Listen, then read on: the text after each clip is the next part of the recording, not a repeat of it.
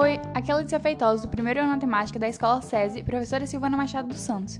Estou aqui a pedido da professora de Ciência da Natureza, Isabelle, para falar sobre a reciclagem.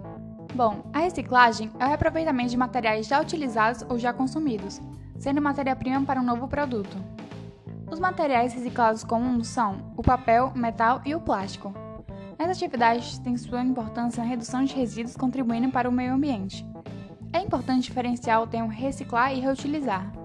Quando nos referimos a reutilizar, é usar um produto mais de uma vez, independentemente de sua utilização. Já a reciclagem transforma materiais já utilizados em novamente matéria-prima. Ao debatermos reciclagem hoje em dia, estamos discutindo de forma indireta outros segmentos, como saúde, espaço, otimização de recursos, estratégia, redução do desmatamento, economia, emprego, renda e cidadania. A reciclagem, como qualquer outra ação, tem impactos positivos e negativos em relação à economia e ao meio ambiente.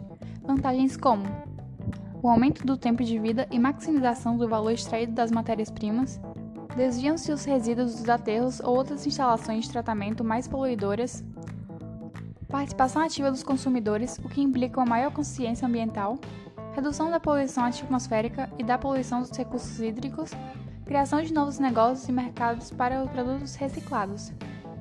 E desvantagens em relação ao custo de recolha, transporte e reprocessamento, por mais vezes maior custo de materiais reciclados em relação aos produtos com matérias-primas novas. Estabilidade dos mercados para materiais reciclados, os quais podem ser rapidamente distorcidos por alterações na oferta e procura, nacional ou internacional.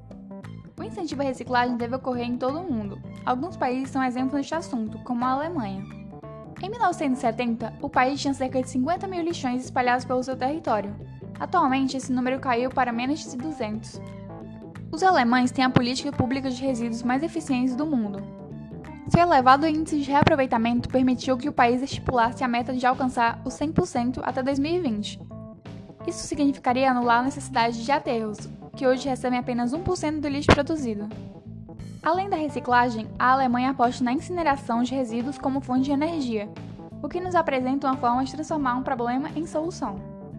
O Japão também é inspiração quanto aos resíduos sólidos, a saber, a lei brasileira prevê o envolvimento de toda a cadeia de consumo em defesa ao desenvolvimento sustentável.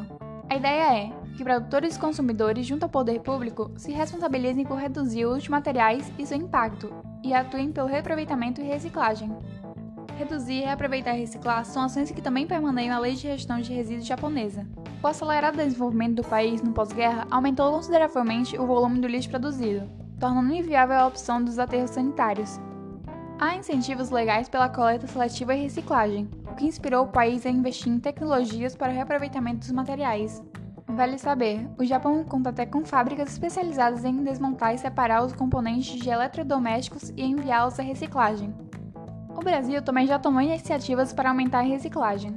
Algumas empresas adotam o programa 3Rs, como forma de reduzir a geração de resíduos, os três R's da sustentabilidade, reduzir, reutilizar e reciclar, são ações práticas que buscam minimizar o desperdício de materiais e produtos, além de poupar a natureza da extração inesgotável de recursos.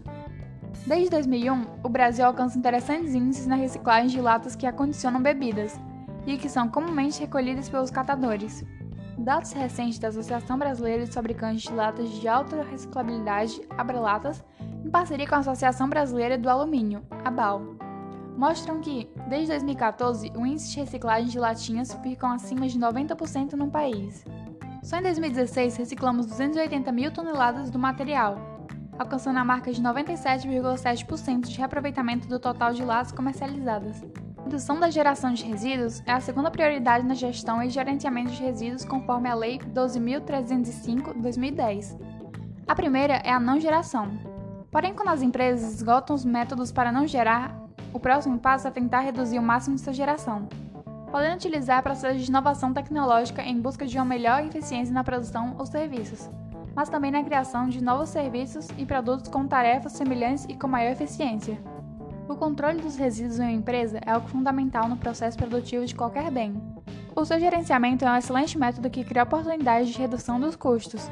Isto pode ser viabilizado através do reaproveitamento e venda de resíduos e aumento de possibilidades de reciclagem ou por meio da descoberta de novos componentes ou de novas matérias-primas, que resultem em produtos mais confiáveis e tecnologicamente mais limpos.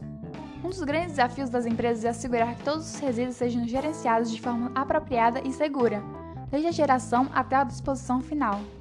Do berço ao túmulo, envolvendo as etapas de geração, caracterização, manuseio, acondicionamento, armazenamento, coleta, transporte, reutilização, reciclagem, tratamento e disposição final. Alguns objetos feitos com materiais reciclados são organizadores de lápis com latas de extrato de tomate, bancos temáticos de disco de vinil ou então podem ser também utilizados como decoração na parede, puff de pneu, vasos para plantas com sobras de cano de PVC e além de milhares de ideias que pode fazer com objetos recicláveis.